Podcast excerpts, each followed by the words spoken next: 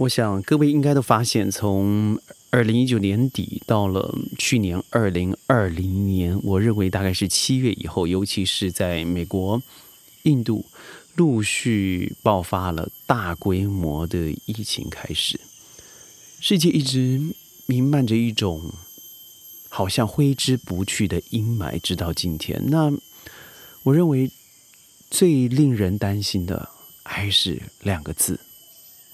孤独。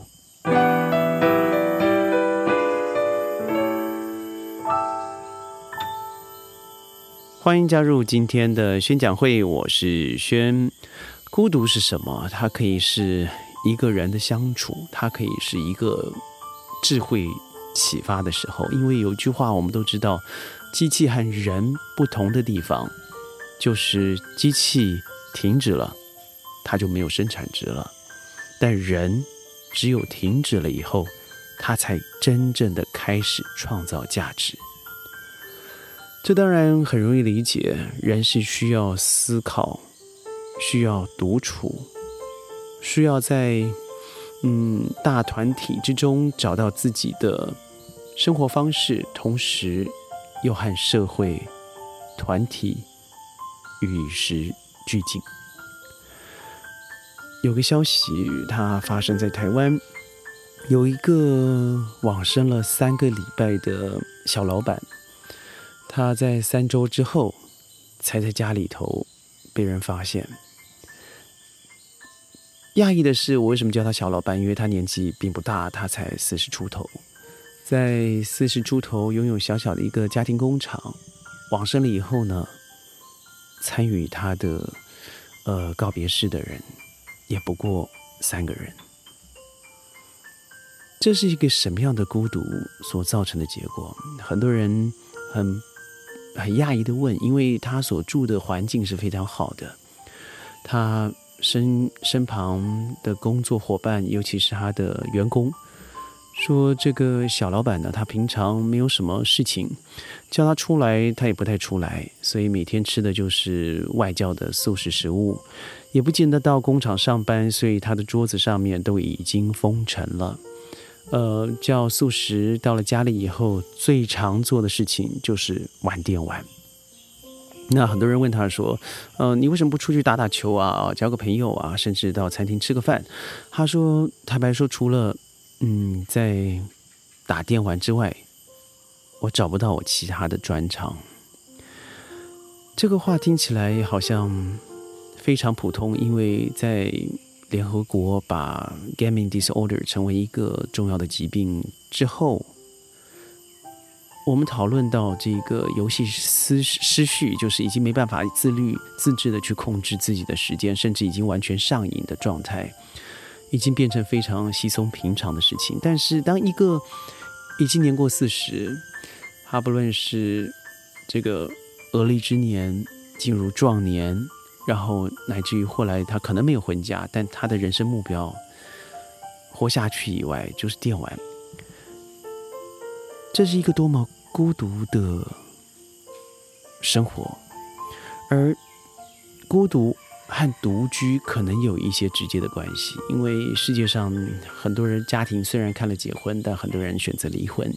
离婚的数据居然有时高达了百分之五十点一，而有更多的单亲家庭，他是一个人在父母年老以后，不论是父母父母呃子女弃养，或者是自己选择独居的人口，在台湾就已经高达了将近三百万以上。也就是说，在一个台湾两千三百万人的社会左右，它将近有这个高风险家庭，或是隔代的祖孙家庭，或是单亲家庭等等，加起来将近有六百万人。那这些六百万人独居的状况之下，就是你可能不了解他到底每天的生活是什么。如果他自己又很宅，他不愿意出门的结果就是他可能消失了，别人也都不知道。我记得在。蛮久以前，我看了一本书，叫做《The Lonely Century》。这位剑桥大学的博士作者 Norina，他所写的一些文笔，我记得对我相当有感触。就当我第一次看到蒋勋先生的《孤独六讲》，他里头所提到的内容，我觉得它不但是洞悉了现在所有问题的根本，它不是只有新冠疫情开始所造成的孤独。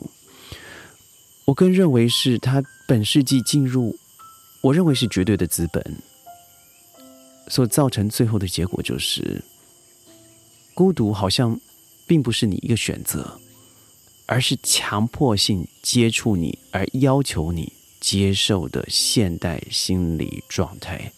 看看美国好了，美国五个人里头就有三个人觉得孤独，在英国。八个人里头就有一个人孤独。很多人会觉得我在社会上连一个可以依靠的亲朋好友都没有，更不要说最近我们是不是常在日本看到一些消息，犯罪的年纪越来越长，他到最后宁可选择入狱，而他的理由是至少入了狱，我有朋友可以说话。而加速在近代开始造成。人和人之间的距离远离的，我相信各位都知道，科技，科技的发展，我相信对社会上有绝对有助长的帮助。社会媒体经由呃网络的连接，它应该是造成我们彼此之间越来越好，越来越善，越来越美，资讯的传递越来越快速。但是结果却是，各位有没有发现？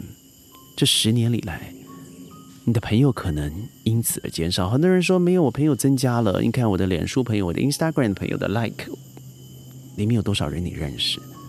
有多少人真的是为为了点了个赞，或是给你一个 comment 以后，你跟他有了互动？有多少？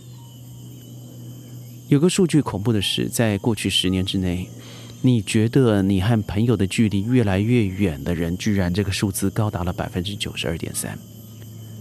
我觉得我们很多人现在已经习习惯的使用，呃，譬如说零接触的服务，或是甚至和机器人 AI 的互动啊。譬如说，之前日本的最红歌手叫做初音，他宁愿看一个虚拟的偶像，在一个大舞台上面有个超大的荧幕上面载歌载舞，他也不愿意真的自己和朋友们或是邻居们打声招呼。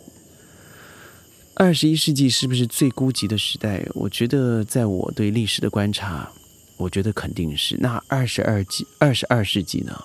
我甚至不敢想，因为我认为这样子感受应该是从一九七零年开始，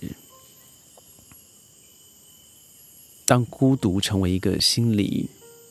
心理学的现象开始被衡量以后，它就存在的。那二零二二年，我认为它只是更加的严重。我们把人的心理会寄托在一个虚拟的社社会也好，呃，一个网络的虚拟世界，或者是未来的空间，也就是 AI 或是机器人。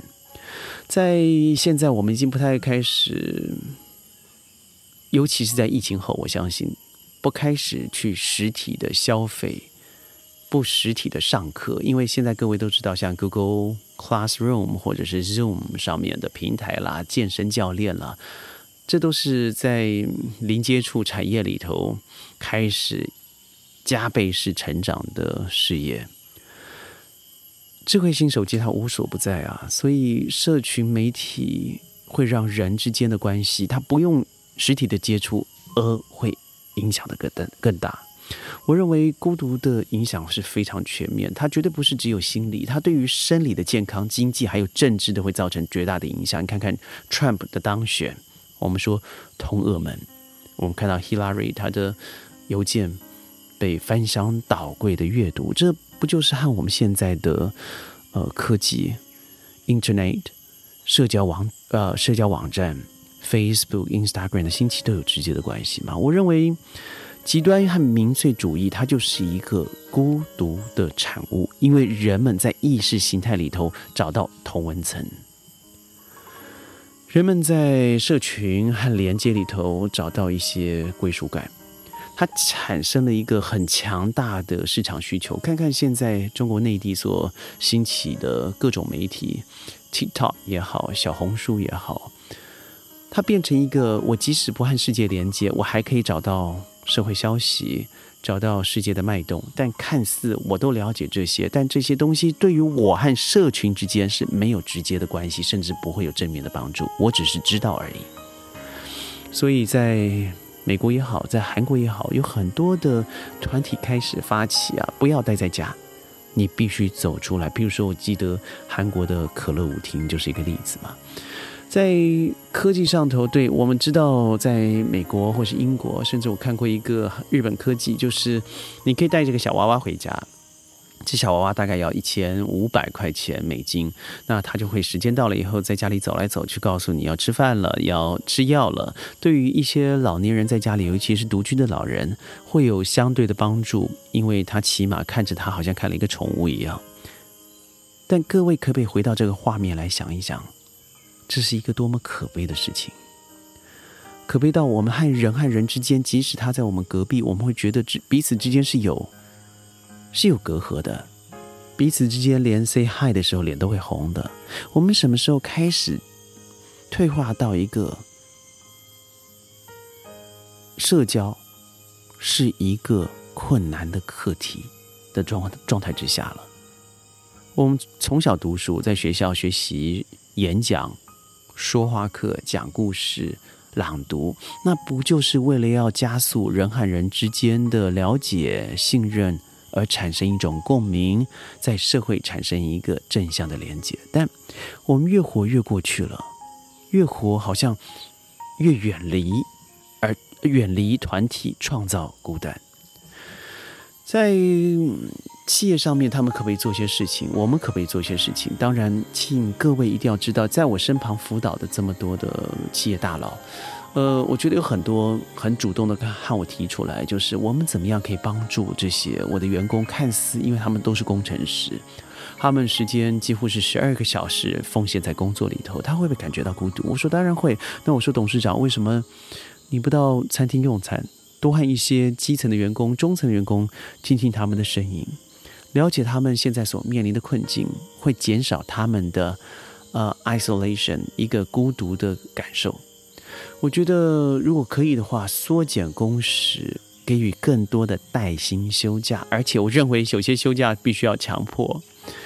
我觉得给予公司一些软性的辅导，譬如说读书会也好，增加一下公司的 mind，啊，一些好的 awareness，他在心灵可以得到平衡的活动，比如说团体瑜伽、团体身心灵平衡平衡的课程，嗯。加入孤独经济的行列。那个人的话，我觉得非常容易，几乎是你现在就可以做了。第一个，放下手机。我认为，先先把自己做个 detoxed，要先把自己的数位解读了。也就是说，你可以从一个礼拜一天完全不接触电脑、手机、平板、多余的媒体资讯。第二个，我认为，与其网络采购，不如你多。进入社区的小商店，不要去一些大型连锁，去支持一些在地的呃社区发展的商店，让他们有存活的空间，同时可以制造一些人与人之间的互动。其次，我认为参加一些社区的活动，譬如说打扫啊，譬如说亲子活动啊，譬如说对于绿化啦这些活动，我认为很棒的。我像我的社区常会发发起一些呃运动活动，譬如说 cycling 骑脚踏车的，譬如说 gyms 团体在户外的 gyms，像中国大陆你看很多的呃在公园里头的大妈舞啊，我认为那真是极棒的一个社区运动。我认为。